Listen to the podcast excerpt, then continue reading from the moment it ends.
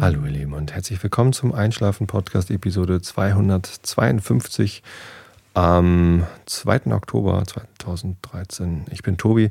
Ich lese euch heute von Goethe was aus den Wahlverwandtschaften vor.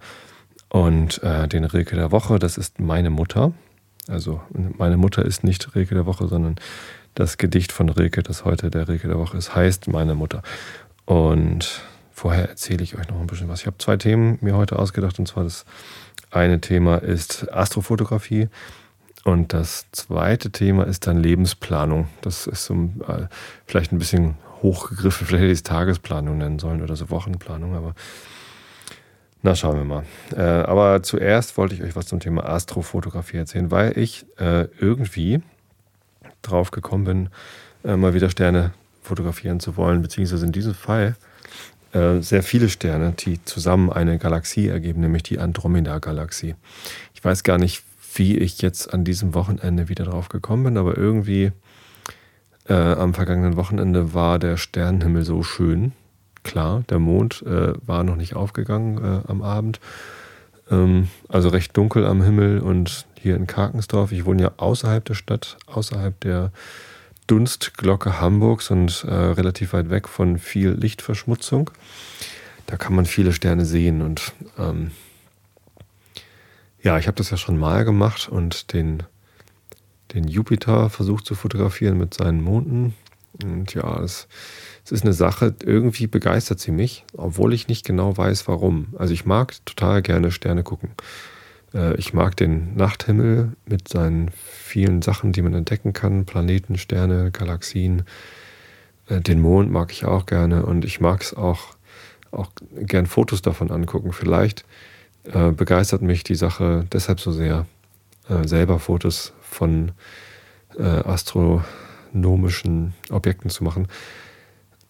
Aber so richtig Sinn macht es ja eigentlich nicht. Also die verändern sich ja nicht großartig. Ein, ein Foto, ein gutes Foto von der Andromeda-Galaxie würde ja ausreichen und das könnte sich dann jeder angucken. Ich werde ja niemals selber ein so gutes Foto machen können wie, naja, also etwas ambitioniertere Astrofotografen auf dieser Welt äh, oder gar Sternenwarten oder gar Hubble.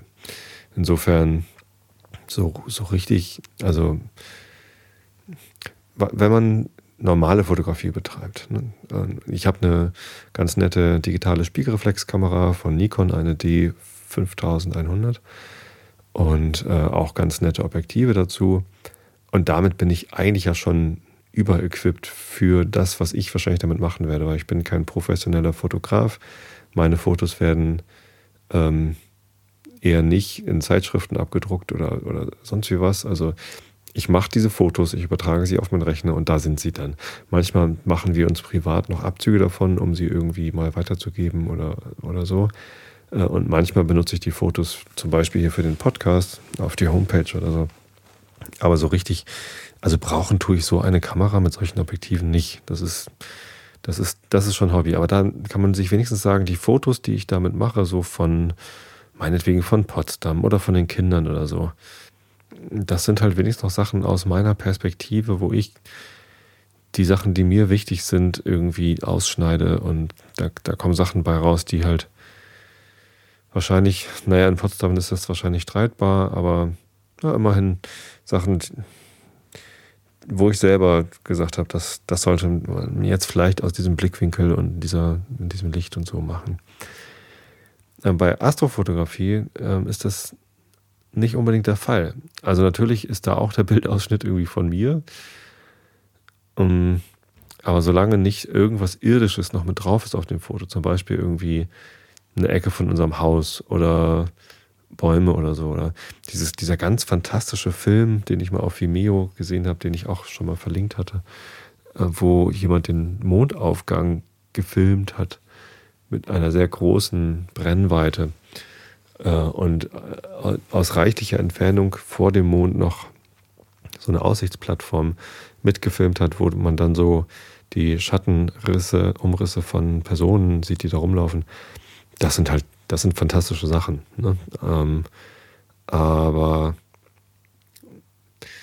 naja, also wenn ich jetzt hier versuche, ein Foto von der Andromeda-Galaxie zu machen und man sieht halt einen nebligen Fleck, dann äh, das ist halt alles andere als spektakulär oder, oder interessant. Trotzdem macht es mir Spaß. Also es macht mir einfach wahnsinnig viel Spaß, das zu lernen, wie das geht äh, und ein, ein immer besseres Ergebnis zu erzielen. Ich bin immer noch nicht beim, beim Optimum angelangt, natürlich nicht, aber äh, gerade das ist es ja, was es interessant macht, dass man immer noch weiter ausprobieren und dazulernen kann, wie, wie man immer besser wird. Ne? Dass man zum Beispiel irgendwie bestimmte Sachen abschaltet oder dass man rausfindet, okay, bei dieser Brennweite, und mein, mein gutes Zoom-Objektiv hat halt eine Brennweite von 200 Millimetern, also mit Crop 300 Millimeter. Und wenn man da dann irgendwie eine 3 Sekunden Belichtung macht, also bei, bei Astrofotografie macht man ja immer äh, Langzeitbelichtung. Und da ich kein Stativ habe, was eine äh, Mitführautomatik hat. Also das Problem bei Langzeitbelichtung in der Astrofotografie ist ja, dass äh, die Erde sich dreht um ihre eigene Achse und dadurch natürlich der Blick auf den Himmel äh, auch mitwandert. Ja, man kennt das ja, wenn man ähm, am Nachthimmel guckt, dann, dann, dann stehen die Sterne halt immer anders. Und wenn man, wenn man länger hochguckt, dann sieht man auch, dass sich das bewegt wenn man jetzt ein äh, Objektiv mit einem großen Zoom-Faktor hat, also ganz nah ranzoomt sozusagen, dann wird diese Bewegung äh, schneller sichtbar. Und wenn man zum Beispiel ja, mit meinem 200 mm Objektiv, wenn ich da 10 Sekunden belichten würde, dann sieht man halt schon deutliche Striche. Deswegen gibt es bei äh, für, also für Astronomie, ich, ich, ich muss immer aufpassen, dass ich nicht Astrologie sage, das ist ja dieses Astrologie ist diese unlogische äh, Beschäftigung mit Vorhersagen von was einem passieren könnte, weil irgendwelche Planeten in irgendwelchen Sternbildern standen. Ähm, damit beschäftige ich mich gar nicht. Also ich bin zwar, ich, ich weiß, dass ich im, äh, dass ich geboren worden bin, als die Sonne im Sternzeichen Waage stand, aber ich glaube nicht, dass es, dass diese Sternbilder irgendeinen Einfluss auf das haben, wie wir so ticken, also irgendeinen größeren Einfluss als irg irgendwelche anderen Sachen. Insofern, äh, also mir geht es um Astronomie. Und ähm, das, das, das gefällt mir, das ist sehr spannend. Genau, und was wollte ich, achso, hier mit für Dings, Dingsies. Es gibt so Objektive, äh, Quatsch, äh, Stative, die haben einen Kopf, wo man dann die Kamera draufstraubt, der äh, quasi mitfährt mit dem Himmel, damit man noch längere äh, Belichtungszeiten nehmen kann, ähm, ohne dass sich diese diese Striche ergeben. Hm.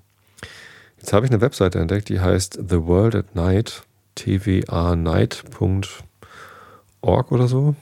Oder net oder com, keine Ahnung.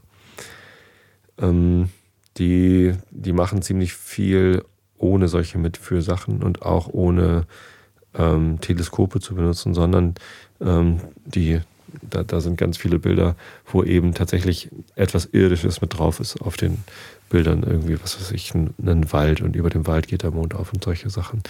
Das gefällt mir ziemlich gut. Ich glaube, in die Richtung will ich versuchen, äh, mich dann auch weiterzuentwickeln. Ja, was sind denn so die großen Herausforderungen bei der Astrofotografie? Ähm, ja, wie gesagt, das eine ist, die richtige Belichtungszeit zu wählen, ohne dass sich irgendwie Striche ergeben. Aber ja, die erste Herausforderung für mich ist schon mal das Fokussieren, weil man diese Fotos nicht mit Autofokus machen kann. Ähm, ja, die, die Kameras, die können halt einfach ihren Autofokus nicht benutzen, wenn die Objekte so weit weg sind, wie so ein Stern nun mal weg ist. Ähm, das heißt, man muss manuell fotografieren. Also erstmal am Objektiv den Autofokus ausschalten. Ähm, und dann ist es halt auch wirklich schwierig. Leider haben diese Objektive, ähm, da, da gibt es ja dieses Dreh, äh, den Drehring zum Einstellen des äh, Fokus, also wo soll es scharf sein. Und das geht halt von Naheinstellungsgrenze, was weiß ich,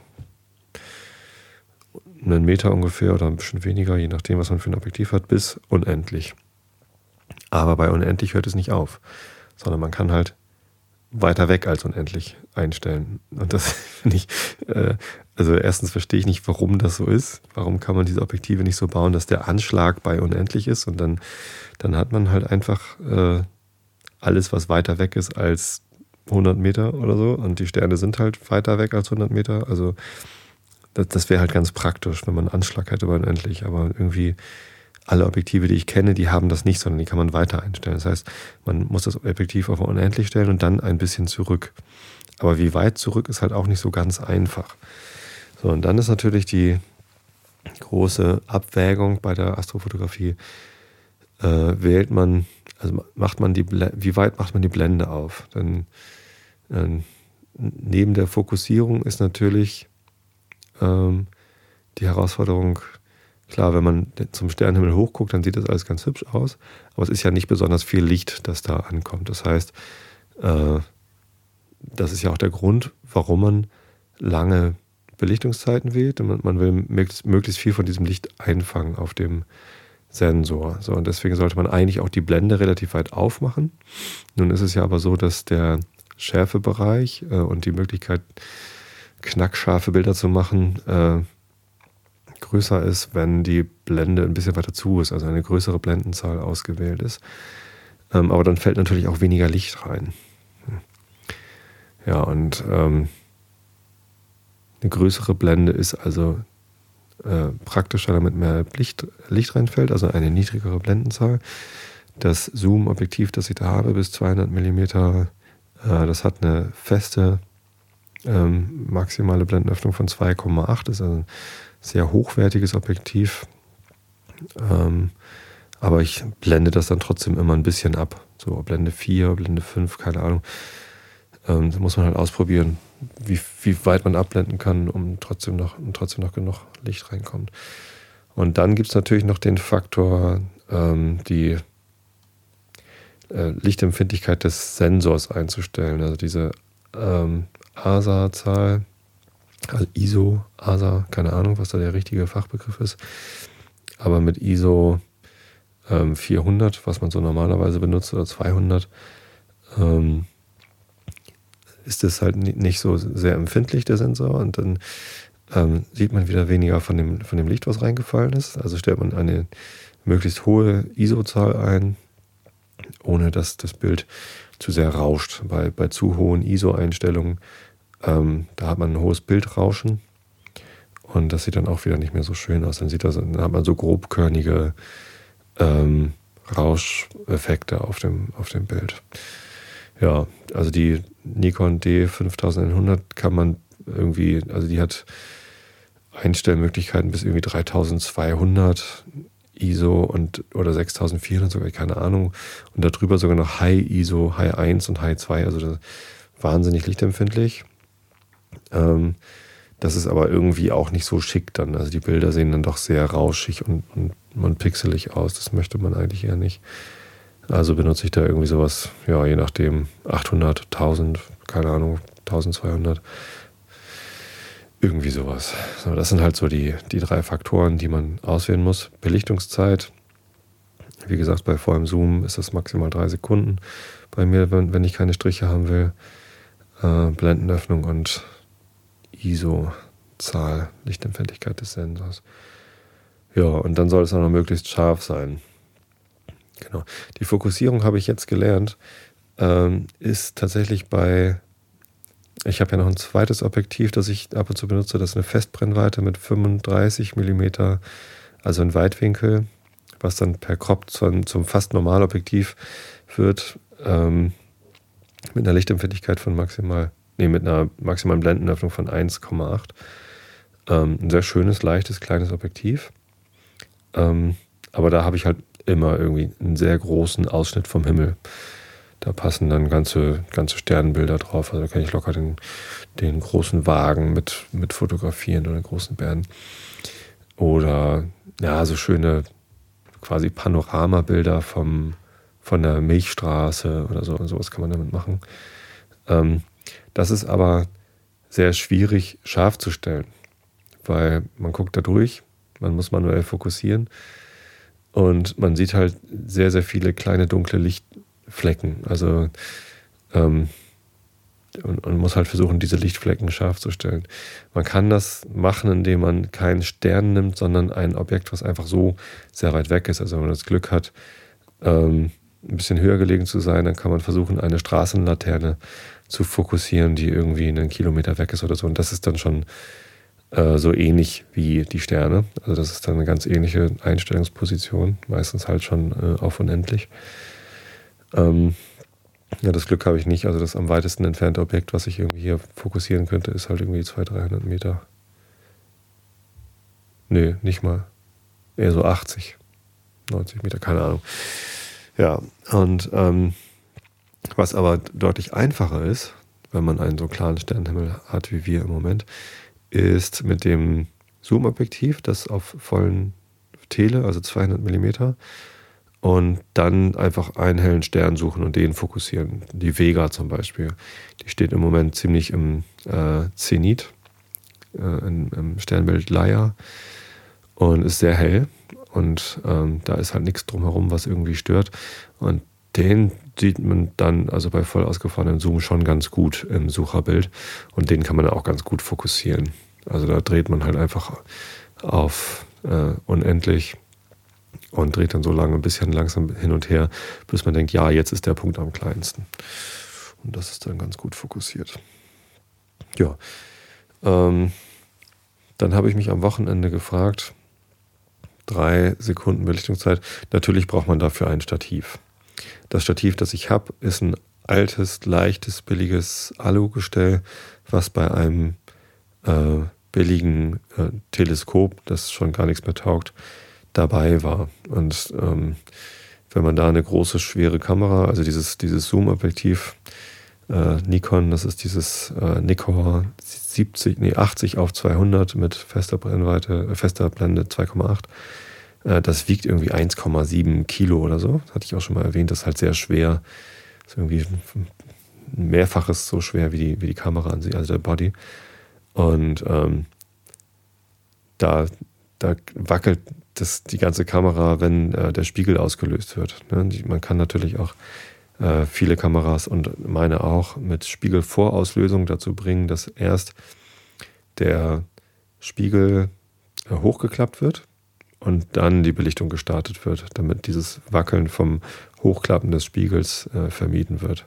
Die Kamera darf halt einfach, während dort belichtet wird, nicht wackeln. Ne, und je schwerer und stabiler das Stativ ist, das man benutzt, äh, umso besser. Und das meins ist halt überhaupt nicht stabil, deswegen habe ich äh, früher halt, äh, früher, äh, bisher immer ähm, noch so Wackelspuren mit, mit drauf gehabt auf den Sternbildern, die ich hatte. Das ist natürlich nicht so schön, das ist nicht, was man möchte. Also habe ich ähm, auf Twitter gefragt, was könnt ihr mir für Stative empfehlen, so vielleicht bis 50 Euro. Äh, da haben sie erstmal alle laut gelacht, weil so günstig sind Stative eben nicht. Das, was so die, die Semi-Profis hier aus meinem Umfeld nehmen, ist äh, Manfrotto und da kostet das Stativ 110 oder so und der Kopf, den man dazu noch braucht, der äh, ohne, ohne Mitführautomatik ist, sondern einfach nur halt ein, ein stabiler, schwerer Kopf ist, wo man dann äh, die Kamera draufschraubt, kostet nochmal 90. Also du bist mit, mit 200 Euro dabei und hast dann ein ordentliches Stativ. Es gibt alternativ dazu ein Bilora-Stativ für 60 Euro, was auch schon schön schwer ist. Das, da habe ich das Stativ auch schon so für äh, drei Kilo und das ist dann schon ganz, ganz in Ordnung für solche Anwendungsfälle. Es ist halt, das ist halt ein bisschen schwerer. Das heißt, zum Mitnehmen, äh, um irgendwie mobil zu sein und unterwegs Fotos zu machen, das ist eher ungünstig. Aber ich suchte ja konkret was, um den Himmel zu fotografieren. Und einer, der Stefan, äh, der auf Twitter Angebor heißt, mit, mit Null, glaube ich, hinten, der hatte irgendwie gesagt, äh, oder es gibt auch so Beanbags und damit meinte er diese speziellen äh, ja, Körnerkissen, ähm, die halt, die man so zusammenfalten kann und dann quasi äh, die Kamera da drauflegen kann. Ähm, sind auch gar nicht mal so teuer. Ähm, aber das hat mich auf die Idee gebracht, ja, sowas habe ich ja auch. Also wir haben so Sitzkissen mit, mit so einer bohnenartigen Füllung wo die Kinder halt drauf rumsitzen manchmal. Also das sind eigentlich meine, ähm, aber also die haben die Kinder halt mittlerweile geerbt. Ich hatte die früher noch zu Studentenzeiten mal von meiner Frau, jetzigen Frau, damals Freundin, äh, genäht bekommen. Oder waren wir das schon zusammen? Ich weiß das gar nicht mehr. Irgendwann hat Stefanie mir äh, diese Bezüge für so äh, ja, Sitz äh, wie sagt man dazu? Beanbags, Sitzbeutel, nein, Bohnen, wie heißen die denn auf Deutsch? Sitzkissen, nicht Kissen, sondern Säcke, Sitzsäcke, genau. Ich habe einen sehr großen Sitzsack, den sie mir mal gemacht hat und selber gefüllt hat. Also so ein, ne, wo man halt sich so komplett reinflezen kann. Äh, und ich habe zwei ähm, kleinere, so, was weiß ich, 30 mal 50 Zentimeter oder so. Ähm, und ja, das ist natürlich eine, eine ganz schlaue Idee, einfach so ein Ding zu nehmen und so hinzuknuffen, bis es irgendwie so ist, dass die Kamera gut darauf liegt und in die richtige Richtung zeigt. Und ich habe dazu noch die Idee gehabt, wir haben im Garten so eine Kinderrutsche, also so, so 1,20 hoch, so ein Plastikteil, ein ganz einfaches Ding. Äh, das steht da. Und das hat oben noch so zwei Griffe, wo man sich halt festhält, bevor man runterrutscht. Und äh, zwischen diese zwei Griffe passt genau einer dieser kleinen äh, Sitzsäcke. Und das ist perfekt. Da kann ich einfach den, Sitzsack, den, den Sitzsack reinklemmen zwischen diese beiden äh, Halterungen und dann äh, die Kamera so auf den Sitzsack legen, dass sie halt in der richtigen Position ist. Äh, wenn man etwas fotografieren will, was ziemlich nah am Zenit ist, ist das zwar so ein bisschen äh, wackelig, da hatte ich ein bisschen Sorge, dass die Kamera dann da rausfällt, aber hm, das geht ganz gut. Ja, und so habe ich mir also das Stativ gespart, brauche ich überhaupt nicht.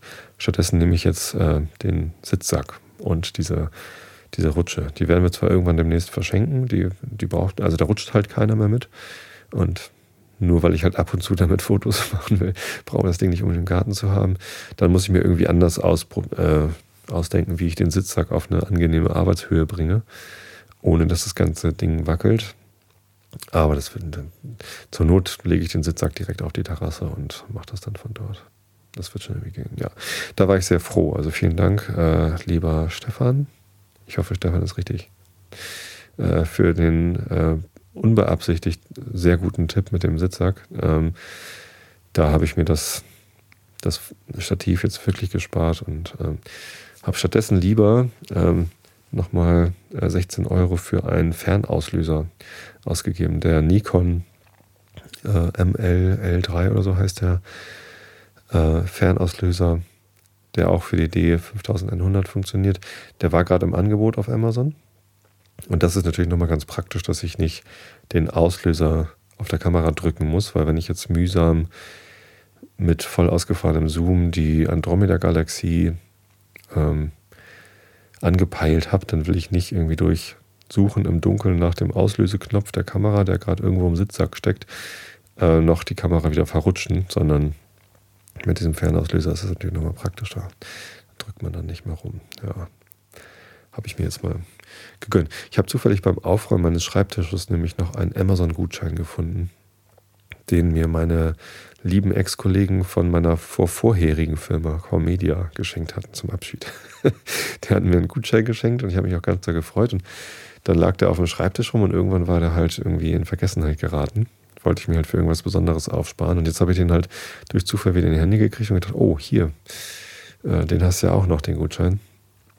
Ähm, haltbar, also einlöst, einzulösen bis 31.12.2013. Also beinahe hätte ich das verpeilt, das Datum. Und jetzt habe ich mir dafür diesen Fernauslöser und einen neuen Tischtennisschläger gekauft.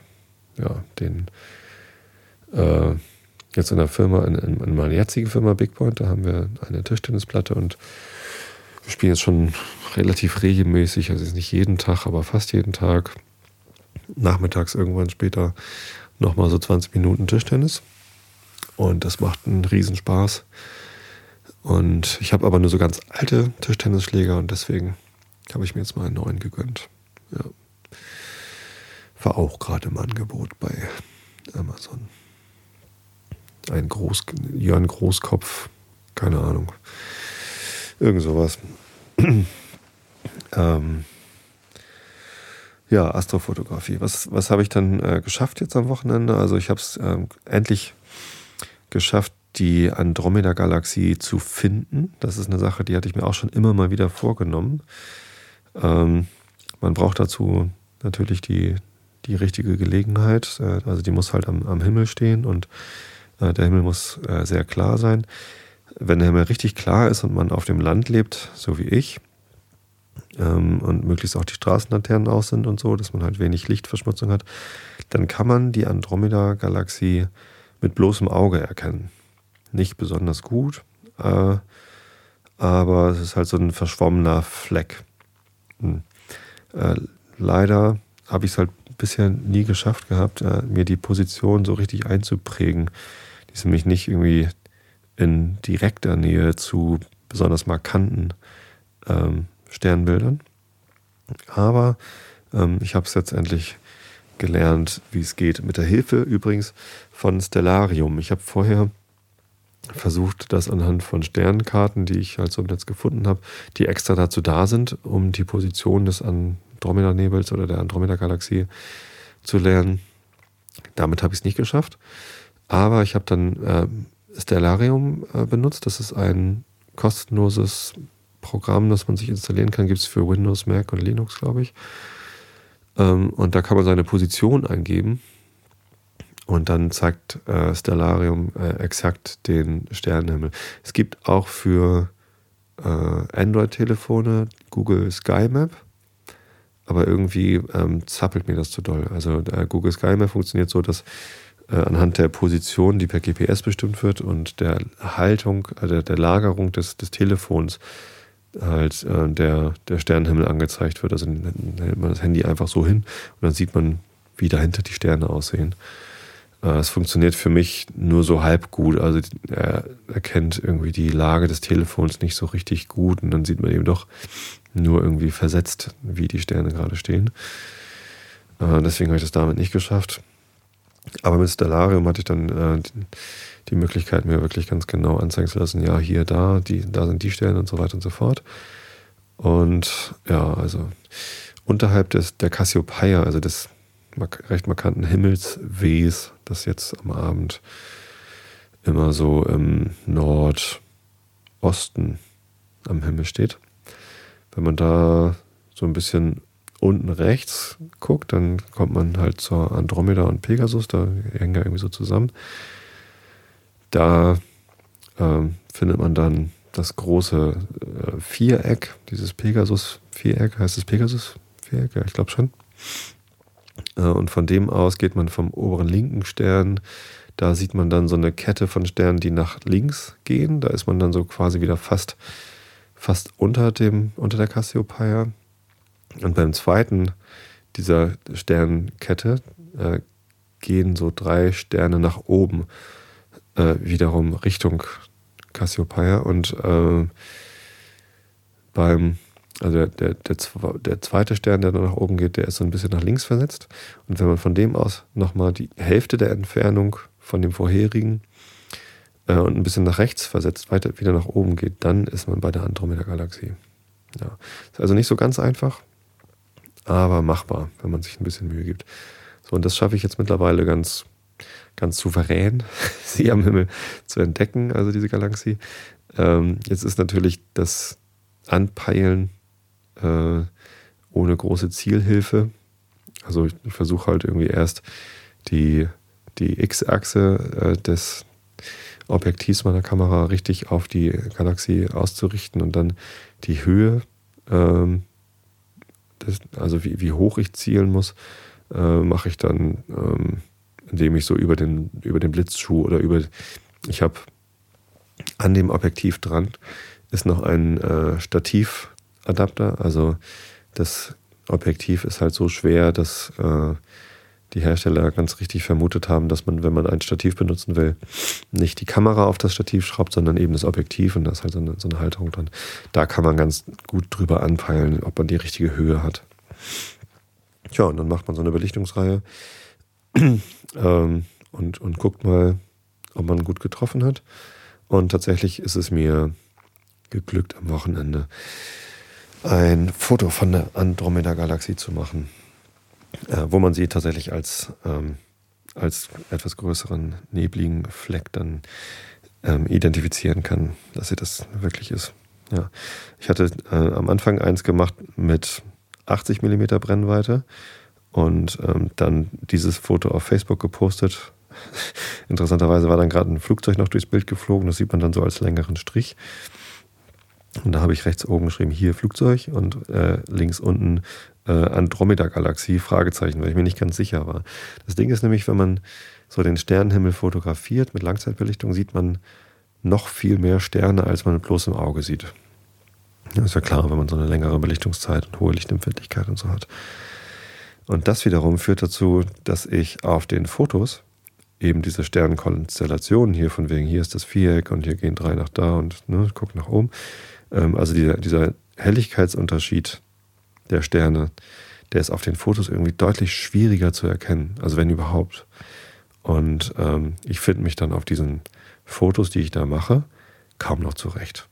Also anhand von Sternbildern ist das dann deutlich schwieriger, weil ja auch bei 200 mm Brennweite der, der Bildausschnitt, also das ist ungefähr, müsst ihr euch vorstellen, wie wenn man den Arm ausstreckt, ähm, so Daumennagelgröße oder so. Keine Ahnung, so und so, aber vielleicht ein bisschen größer. Ja, das ist halt der Ausschnitt des, des Himmels, den man dann dort äh, fotografiert. Und dann irgendwie da noch zu unterscheiden, das ist jetzt der linke Stern in, in, in dem rechten Abschnitt von da und da und, und das ist der rechte. Also ist halt schon eher schwierig. Deswegen war ich mir da halt nicht ganz sicher, ob das tatsächlich die Andromeda-Galaxie ist, die ich da fotografiert habe. Und da hat die ähm, Janice Hyde, oder ich weiß immer noch nicht genau, wie man ihren Namen ausspricht, habe ich immer noch, oder wusste ich es mal, dann habe ich sie ja vergessen. Ähm, die Frau, die über den Atlantik gerudert ist, hatte ich ja auch damals von berichtet. Und ähm, äh, die auch äh, meinen Podcast mitnehmen wollte, den Einschlaf-Podcast, die hat dann kommentiert und gesagt, ja, äh, das ist tatsächlich die Galaxie und die daneben liegen ja noch so weitere Galaxien, so Sternhaufen. Die hat sie mir dann auch gleich nochmal markiert auf dem Bild und dann die, das markierte Bild hochgeladen. Das fand ich total lieb. Also vielen Dank, liebe Janice, dass du mich da äh, bestätigt hast. Und ähm, ja, jetzt, jetzt weiß ich, wo die ist. Dann habe ich jetzt noch äh, ein weiteres Bild davon gemacht, ein bisschen schöner. Vielleicht ähm, mache ich da nochmal einen Bildausschnitt von der Andromeda-Galaxie und lade euch das hoch. Also es lohnt sich dann auf einschlafenpodcast.de zu gucken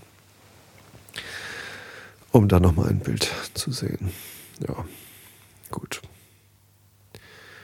Das macht Spaß. Jetzt halt die Frage, was mache ich damit weiter? Weitere Pläne für die Astrofotografie.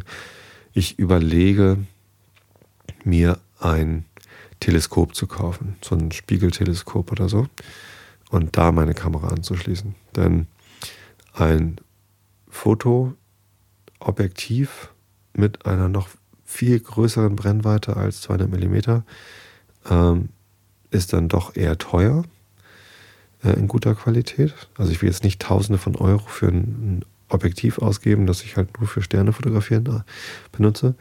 Stattdessen kann man da halt tatsächlich ein richtiges Teleskop benutzen. Das hat dann halt den Nachteil, dass man das eben nicht als, äh, als Fotoobjektiv benutzen kann. Also damit macht man halt keine normalen Fotos.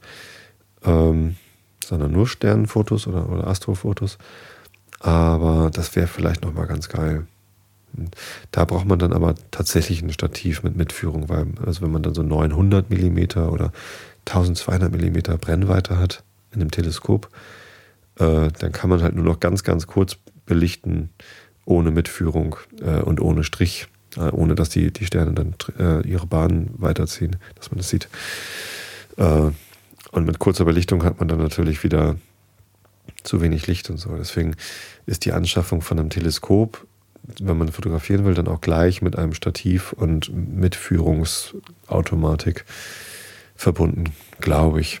Und ich, ehrlich gesagt, ich weiß auch nicht so richtig, was für ein Teleskop ich dann kaufen sollte. Also ich möchte dann eigentlich auch nicht irgendwie ein 500 Euro Teleskop kaufen mit irgendwie, hast du nicht gesehen, sondern das sollte halt weiß ich so 150 bis 200 Euro vielleicht sowas, ne? also ein, ein, Amateur-Teleskop irgendwie sowas, aber da gibt es ja auch schon was. Und da weiß ich dann wieder nicht, ist dann das, das, das Richtige, um da den Fotoapparat anzuschließen und so weiter. Da kenne ich mich einfach zu wenig aus. Wenn einer von euch da irgendwie Ahnung hat und mir einen Tipp geben kann, hier, nimm dieses Teleskop für irgendwie 150 und dann nimm, keine Ahnung was, äh, diesen äh, Stativkopf mit Mitführung oder so, das wäre dann nochmal ganz hilfreich. Ja. Oder keine Ahnung. Also ich bin dafür Tipps offen, was man da nimmt. Ähm, könnt mir auch gerne teurere Tipps geben, aber die Wahrscheinlichkeit, dass ich mir da was anschaffe, eher gering. Ja, man kann natürlich aber so ein Teleskop auch einfach so benutzen, um Sterne zu gucken oder den Mond oder, oder Jupiter. Ich habe ja auch immer noch nicht, doch einmal, ich habe einmal durch mein altes billiges Mistteleskop, das tatsächlich auch keine gute Abbildung mehr macht, also es ist halt dreckig und also nicht gut gepflegt. Das habe ich mir auf dem Flohmarkt mal gekauft für 10 Euro und das war halt, naja, hm, nur dass man mal wieder eins hat. Ähm, aber halt einfach keine gute Qualität. Damit habe ich mal die Saturnringe gesehen. Im Sinne von, ne, da ist ein Punkt mit einem Strich durch. äh, als Ringe konnte ich die jetzt nicht identifizieren. Äh, aber ich irgendwie, klar, das zu fotografieren ist totaler Quatsch, weil wenn man Fotos von den Saturnringen haben will, dann findet man im Netz halt wunderschöne Sachen. Äh, jetzt übrigens nicht mehr auf nasa.gov, weil nasa.gov, die Webseite, ist äh, ausgeschaltet. Das finde ich extrem betrüblich, aber ja, die USA haben es ja geschafft, ihre Regierung lahmzulegen, jetzt durch den, durch die ja, Haushaltskrise. Und äh, die NASA ist eben auch davon betroffen. Also die haben alles komplett runtergefahren. Die betreuen jetzt nur noch ihre äh, Leute, die zufällig gerade auf der ISS sind. Also dafür ist das Kontrollzentrum noch besetzt. Ansonsten ist da keiner mehr und die Webseiten sind halt alle runtergefahren. Das ist sehr traurig. Ich hoffe, die kriegen das irgendwie wieder in den Griff und können die NASA noch irgendwie retten. Ich fand das immer, immer toll, dass wir äh, als Menschheit das geschafft haben, da so ein ja, so viel zu investieren, dass wir äh, so viel lernen können über das, was da am Himmel so alles abgeht. Naja, ähm, aber wie gesagt, man findet ja noch hübsche Bilder vom Saturn. Irgendwie ist es aber trotzdem immer noch ein Unterschied, ob man sich solche Bilder im Netz anguckt oder ob man durch ein Teleskop guckt und selbst diese, diese Sachen sieht. Das irgendwie finde ich das total erhebend, äh, zum Himmel zu gucken und selbst mit eigenen Augen die Andromeda-Galaxie zu sehen oder, oder halt zumindest selbst die Kamera drauf zu halten, zu fotografieren und zu sagen, ja, das, das, das habe ich gemacht, da war ich dabei. Das, ich finde es irgendwie toll, auch wenn es überhaupt keinen Unterschied macht, beziehungsweise viel, viel schlechter ist als alles das, was man im Netz findet. Ja. Nennt man Hobby, glaube ich, ne? wenn man so von einer Sache begeistert ist. Und Hobbys sind gut. Tja. Kommen wir zum nächsten Thema, nämlich äh, Lebensplanung. Oh, ich erzähle schon wieder so lange, ne? Dann mache ich dieses Thema eher kurz, weil eigentlich wollte ich auch gleich noch ein bisschen Fußball gucken. Ich gebe es zu. Bayern München gegen Manchester City. Ihr könnt ja mal im Chat schreiben, wie es gerade steht. naja, nee, ist auch nicht so wichtig. Nee, Lebensplanung. Warum wollte ich darum äh, das zum Thema machen? Also, ich ähm, bin ja nun ähm, in der Firma nur noch für 80 Prozent verpflichtet und habe also einen Tag die Woche, ähm, eben 20 Prozent zur selbstständigen Arbeit. Das ist normalerweise jetzt der Mittwoch, den habe ich mir ausgesucht und ähm, da arbeite ich halt das, was ich gerade gut finde. Zum Beispiel letzte Woche habe ich ein bisschen Android-Programmierung wieder gemacht und gelernt und ich mache diesen Podcast zum agilen Produktmanagement. Ich will eigentlich dazu bloggen. Ich habe auf Wunderlist jetzt so eine kleine Liste von Sachen, die ich gerne machen möchte. Ähm, und für heute hatte ich mich eigentlich äh, in der Stadt verabredet mit jemandem, der mich möglicherweise beauftragen will für ein Coaching. Ähm, und das hat dann aber am Montagabend kam dann die Absage, nee, äh, passt irgendwie doch nicht. Hm. Ähm, und ah, das haben wir jetzt verschoben. Aber irgendwie dachte ich, naja gut, ich wollte eh in die Stadt fahren, hatte jetzt eh geplant, dass, also, nee, genau, letzte Woche, als ich noch dachte, dieser Termin wäre am, am Mittwochnachmittag ähm, in der Stadt, habe ich dann einem Termin zugesagt. Nee, gar nicht letzte Woche, am Montag war das, genau. Am Montag hatte ich in der Firma einen Coach, den Stefan Rook von IT Agile, der hat uns so ein, so ein bisschen begleitet an dem Tag in unseren Standard Scrum Meetings, um uns hinterher Feedback zu geben wo wir uns noch verbessern können. Ähm, und das war ganz spannend, aber er musste dann irgendwie mittags los, weil seine Tochter krank ist oder irgendwas. Und ähm, also familiäre Verpflichtungen.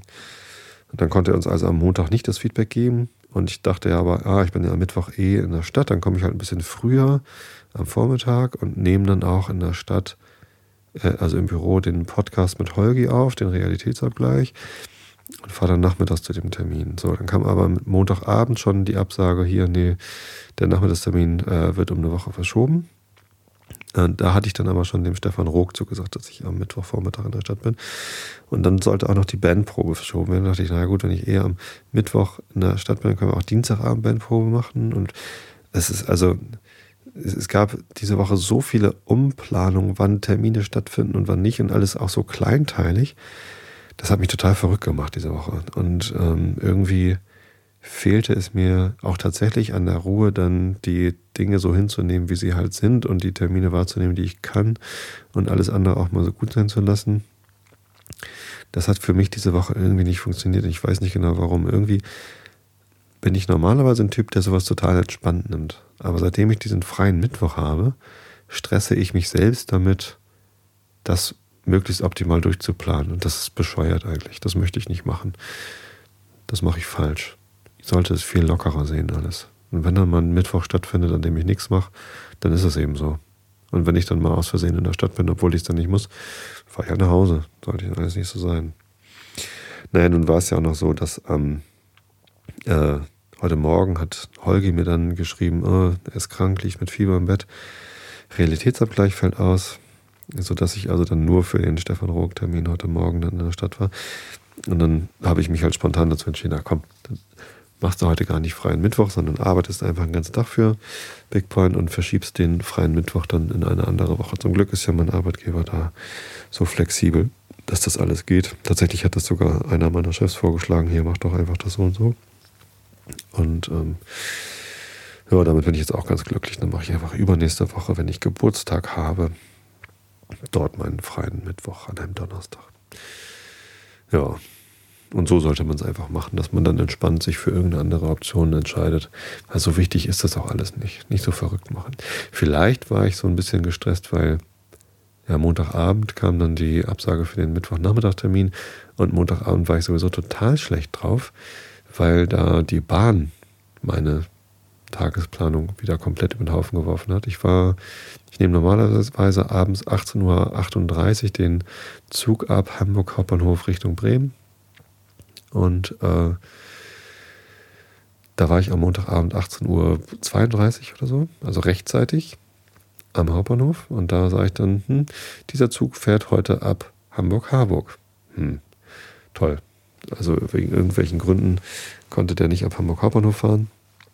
Ich also zur S-Bahn gerannt, um irgendwie möglichst schnell nach Harburg zu kommen. Da fuhr dann nach vier Minuten eine und die waren dann tatsächlich irgendwie genau um 18.50 Uhr, als dann der Zug ab Hamburg-Harburg fahren sollte, dort. Und dann renne ich die Treppen hoch, zusammen mit irgendwie noch 20, 30 anderen Leuten, die auch alle in dieser S-Bahn saßen, die also alle nicht rechtzeitig äh, gesehen hatten, dass dieser Zug äh, verschoben wird. Ähm, und wir stehen dann vor diesem Zug. Äh, der hatte die Türen aber schon zu und fuhr dann so ganz langsam an. Und das. Äh, Normalerweise kann man da auch auf so einen Anschlusszug nochmal, also und auch wenn es nur eine Anschluss-S-Bahn ist, kann man mal warten, finde ich. Tja, dann waren wir halt alle gearscht und mussten dann den nächsten Zug nehmen, der äh, 19.01 Uhr fahren sollte, aber nicht in Sprötze hielt, sondern nur in Buchholz und Dostedt und deswegen musste ich dann auch erstmal meine Abholsituation, ich bin am Morgen mit dem Auto zum Bahnhof gebracht worden, weil meine große Tochter an dem Tag auch mit dem Zug gefahren ist, um mit ihrer Schulklasse die IGS, die Internationale Gartenschule, zu besuchen. Und deswegen musste ich abends also vom Bahnhof wieder abgeholt werden, weil ich dort kein Fahrrad hatte.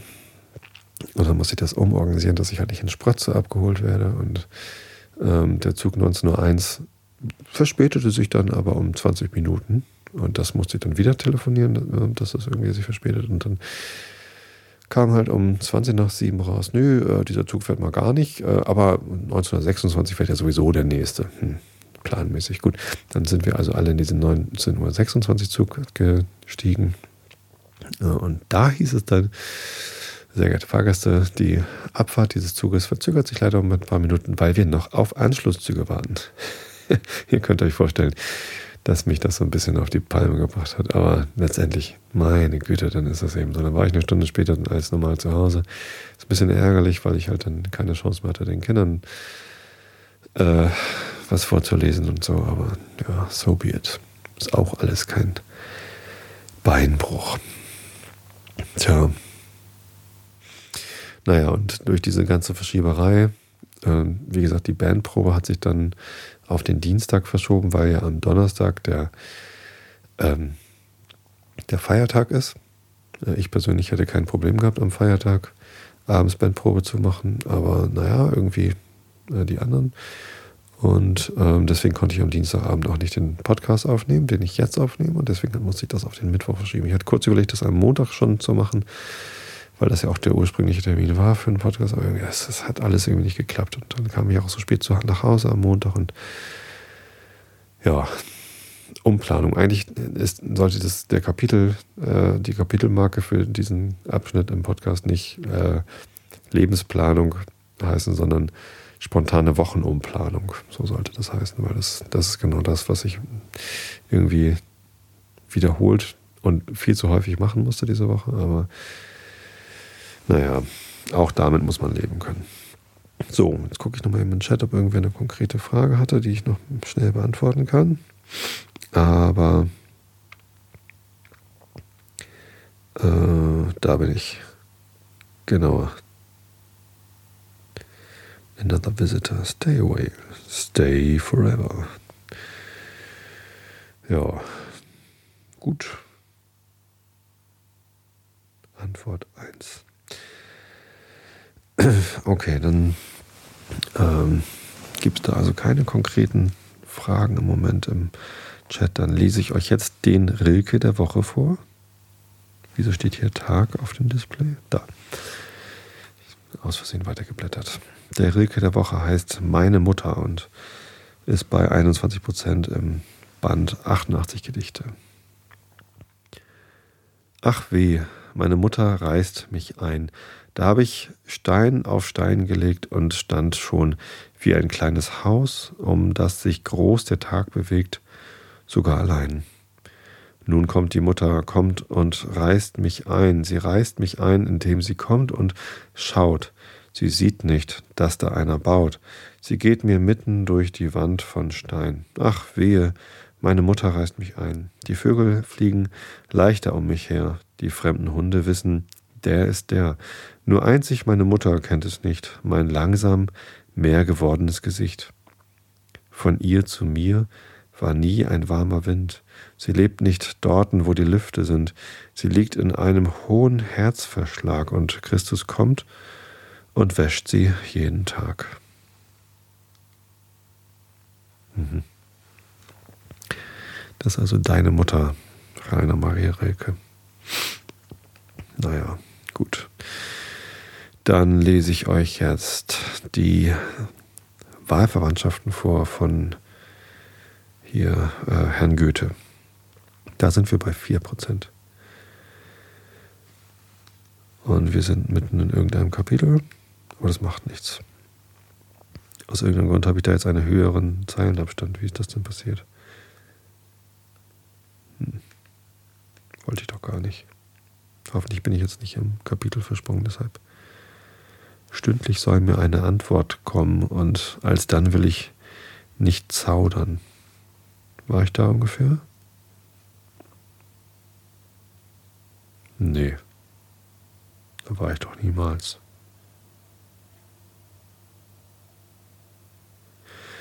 Doch, ungefähr da war ich. Da spricht gerade die Charlotte, oder? Genau, das ist so ein längerer Abschnitt, wo Charlotte spricht.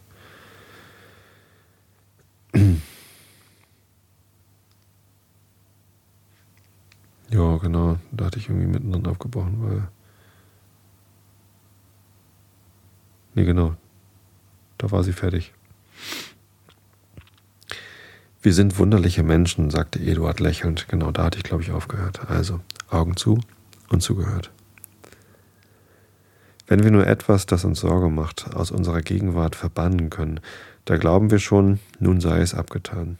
Im Ganzen können wir vieles aufopfern, aber uns im Einzelnen herzugeben, ist eine Forderung, der wir selten gewachsen sind. So war meine Mutter. Da sind wir schon wieder bei dem Thema. Solange ich als Knabe oder Jüngling bei ihr lebte, konnte sie der augenblicklichen Besorgnisse nicht loswerden. Verspätete ich mich bei einem Ausritt, so musste mir ein Unglück begegnet sein. Durchnetzte mich ein Regenschauer, so war das Fieber mir gewiss. Ich verreiste, ich entfernte mich von ihr, und nun schien ich ihr kaum anzugehören. Betrachten wir es genauer, fuhr er fort. So handeln wir beide töricht und unverantwortlich, zwei der edelsten Naturen, die unser Herz so nahe angehen, im Kummer und im Druck zu lassen, nur um uns keiner Gefahr auszusetzen. Wenn dies nicht selbstsüchtig genannt werden soll, was will man so nennen? Nimm Ottilien, lass mir den Hauptmann, und in Gottes Namen sei der Versuch gemacht. Es möchte noch zu wagen sein, sagte Charlotte bedenklich, wenn die Gefahr für uns allein wäre. Glaubst du denn aber, dass es rätlich sei, den Hauptmann mit Ottilien als Hausgenossen zu sehen, ein Mann ungefähr in deinen Jahren, in den Jahren, dass ich dir dieses Schmeichelhafte nur gerade unter die Augen sage, wo der Mann erst liebefähig und erst der Liebe wert wird und ein Mädchen von Ottiliens Vorzügen? Ich weiß doch auch nicht, versetzte Eduard, wie du Ottilien so hochstellen kannst. Nur dadurch erkläre ich mir's, dass sie deine Neigung zu ihrer Mutter geerbt hat. Hübsch ist sie, das ist wahr, und ich erinnere mich, dass der Hauptmann mich auf sie aufmerksam machte, als wir vor einem Jahre zurückkamen und sie mit dir bei einer Tante trafen. Hübsch ist sie, besonders hat sie schöne Augen, aber ich wüsste doch nicht, dass sie den mindesten Eindruck auf mich gemacht hätte. Das ist löblich an dir, sagte Charlotte, denn ich war ja gegenwärtig, und ob sie gleich viel jünger ist als ich, so hatte doch die Gegenwart der Elternfreundin so viele Reize für dich, dass du über die aufblühende, versprechende Schönheit hinaussahst. Es geht, es gehört auch dies zu deiner Art zu sein, deshalb ich so gern das Leben mit dir teile. Charlotte, so aufrichtig sie zu sprechen schien, verhehlte doch etwas. Sie hatte nämlich damals, dem von Reisen zurückkehrenden Eduard, Ottilien absichtlich vorgeführt, um dieser geliebten Pflegetochter eine so große Partie zuzuwenden, denn an sich selbst in Bezug auf Eduard dachte sie nicht mehr. Der Hauptmann war auch angestiftet, Eduarden aufmerksam zu machen, aber dieser, der seine frühe Liebe zu Charlotten hartnäckig im Sinne behielt, sah weder rechts noch links und war nur glücklich in dem Gefühl, dass es möglich sei, eines so lebhaft gewünschten und durch eine Reihe von Ereignissen scheinbar auf immer versagten Gutes endlich doch teilhaft zu werden. Eben stand das Ehepaar im Begriff, die neuen Anlagen herunter nach dem Schlosse zu gehen, als ein Bedienter ihnen hastig entgegenstieg und mit lachendem Munde sich schon von unten herauf vernehmen ließ. Komm, Euer Gnaden, äh, komm, Euer Gnaden, doch ja schnell herüber. Herr Mittler ist in den Schloss, Schlosshof gesprengt. Er hat uns alle zusammengeschrien. Wir sollen sie aufsuchen, wir sollten sie fragen, ob es Not tue. Ob es Not tut, rief er uns nach. Hört ihr? Aber geschwind, geschwind. Der trollige Mann, rief Eduard aus. Kommt er nicht gerade zur rechten Zeit, Charlotte? Geschwind zurück, befahl er dem Bedienten. Sage ihm, es tue Not, sehr Not. Er solle nur absteigen, versorgt sein Pferd, führt ihn in den Saal, setzt ihm ein Frühstück vor. Wir kommen gleich. Lass uns den nächsten Weg nehmen, sagte er zu seiner Frau und schlug den Pfad über den Kirchhof ein, den er sonst zu vermeiden pflegte. Aber wie verwundert war er, als er fand, dass Charlotte auch hier für das Gefühl gesorgt habe. Mit möglichster Schonung der alten Denkmäler hatte sie alles so gut vergleichen und so und zu ordnen gewusst, dass es ein angenehmer Raum erschien, auf dem das Auge und die Einbildungskraft gerne verweilten. Auch, ja, nee, doch, da mache ich jetzt Schluss. Äh, ich wünsche euch allen eine gute Nacht äh, und eine gute ähm, einen guten Feiertag morgen. Morgen ist ja der Tag der deutschen Einheit, 3. Oktober. Äh, mein Schwiegerpapa hat Geburtstag morgen, da werden wir feiern. Und ja, wir hören uns dann wieder am nächsten Dienstag. Ich habe euch alle lieb. Bis dann.